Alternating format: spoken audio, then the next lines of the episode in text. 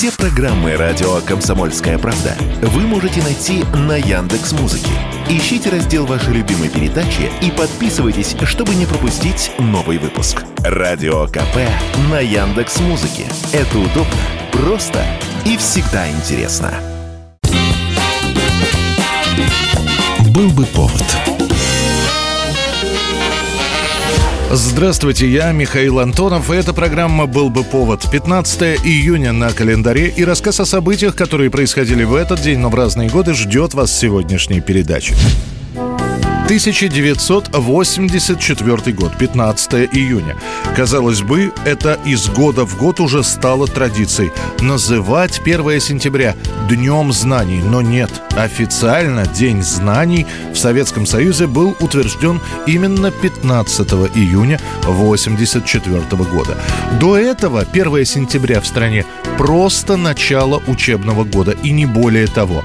Праздничный день для первоклассников, для остальных же скорее возвращение, иногда не всегда с удовольствием, в школьные будни после летних каникул. И вот теперь официально День знаний. Как обычно, цветы, улыбки на ребячих лицах, отмытые до блеска классы, взволнованные малыши, у которых начался сегодня новый этап детства. Но давайте постараемся, чтобы годы учения принесли всем от первого до десятого класса побольше радости.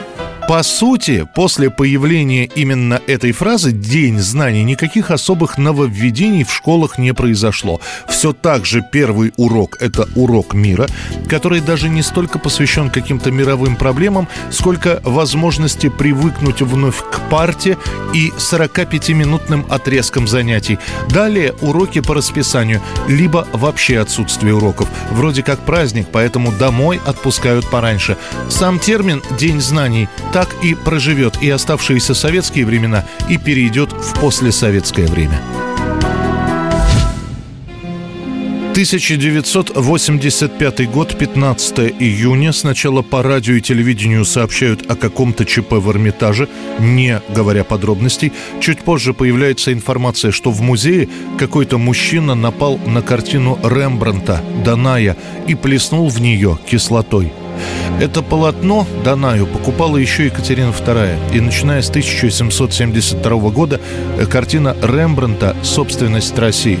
Она пережила восстание декабристов, Октябрьскую революцию, Великую Отечественную и едва не была утеряна в результате этого нападения.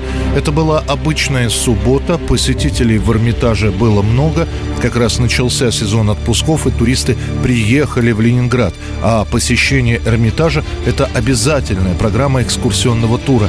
И тут в разгар дня интеллигентного вида мужчина в очках перепрыгивает через ограждение, подбегает к полотну, плещет на него чем-то из банки, а после дважды полоснет картину ножом.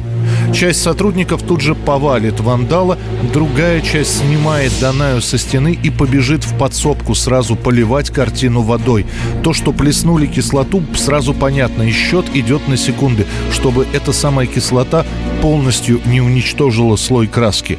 И вот сейчас сотрудники лаборатории реставрации станковой живописи работают над восстановлением поврежденных участков полотна. Работают осторожно, кропотливо, используя последние достижения химии, физики, современные научные методы анализа. Ну а милиция начинает выяснять, кто совершил нападение на Данаю.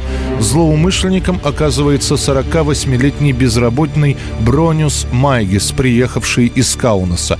На вопрос «Зачем?» он дает противоречивые ответы. Сначала говорит, что напал на картину в знак политического протеста, дескать, он выступал против оккупации Литвы Советским Союзом перед Второй мировой войной. После Майгис меняет показания и говорит, что его всегда раздражали развратные картины. При себе у Бронюса еще и найдена взрывчатка. Сам он говорит, что решил ее не использовать из-за большого количества людей в Эрмитаже. Ну а эксперты в это время начинают спасать картину, но шансов на стопроцентное восстановление Данай не дает никто. Что я увидел? Увидел какую-то бурую жидкость, которая сползает с картины, слои картины перемещаются на раму, на пол. Какая-то, ну, дикость, это, ну, как сон дурной. Далее медицинская экспертиза вынесет Майгису диагноз вяло текущая шизофрения. Часть принудительного лечения он проведет в Калининграде. После развала СССР Бронюс попросит перевода в Вильнюсскую психиатрическую больницу. О случившемся он так и не сожалеет. И даже выпустит 300-страничную книгу о том, как нападал на картину. Данаю после нападения будут реставрировать 12 лет. 2001 год, 15 июня. Россия делает поворот в сторону Азии. Примерно так комментируют на Западе новость о том, что Китай, Россия, Казахстан, Узбекистан, Таджикистан и Киргизия образовывают новую структуру, которая сокращенно называется ШОС и расшифровывается как Шанхайская организация сотрудничества. А начинается история ШОС еще со времен СССР, а точнее с последнего десятилетия, когда тогда еще Советский Союз начинает активно сотрудничать с Китаем. Вот эти переговоры, налаживание дружеских отношений с Китаем и приведут к тому, что после развала СССР в бывших азиатских союзных республиках все территориальные споры будут улажены намного быстрее и проще, чем у других. А после возникнет идея создать сначала большую пятерку, так как она будет образована в Шанхае, ее и будут называть шанхайской, а после из просто встреч и переговоров сделать нечто большее, например, экономический блок – Наблюдатели говорят о демонстрации единства и сплоченности в рядах ШОС на фоне разногласий в Большой Семерке. Цели блока предельно простые. Укрепление дружбы, общая борьба с терроризмом, координация по вхождению в мировую экономику, а также общие взаимовыгодные контракты. Несмотря на противодействие со стороны Запада, а оно было, и такое партнерство далеко не всем нравилось, уже скоро ШОС начинает расширяться. Туда принимают Индию, Пакистан, Иран появляется интерес к ШОС и у стран Ближнего Востока, а заявки на вступление в организацию в качестве стран-наблюдателей подадут порядка 10 государств. Пора нам стать полноправным членом вашей семьи, нашей шанханской семьи. Я знаю, вы нас поддержали и поддерживаете.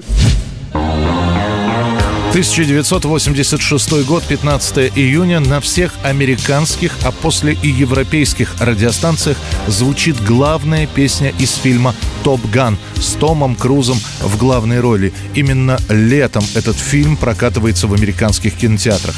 Композиция изначально из фильма была предложена группе «Мотель», которая даже записала демо-версию.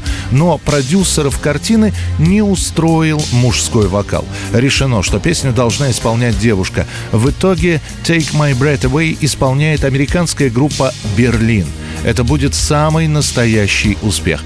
Композиция войдет во всевозможные хит-парады, начнет звучать на дискотеках, а на следующий год получит «Оскар» как лучшая песня к фильму. Однако группа «Берлин» так и останется коллективом одного хита. И повторить успех 86 года у них больше не получится.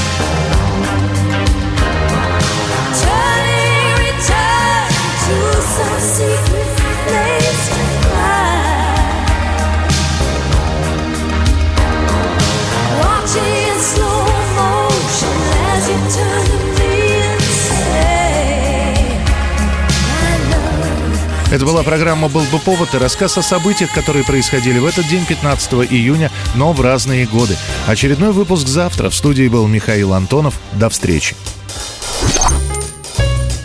«Был бы повод»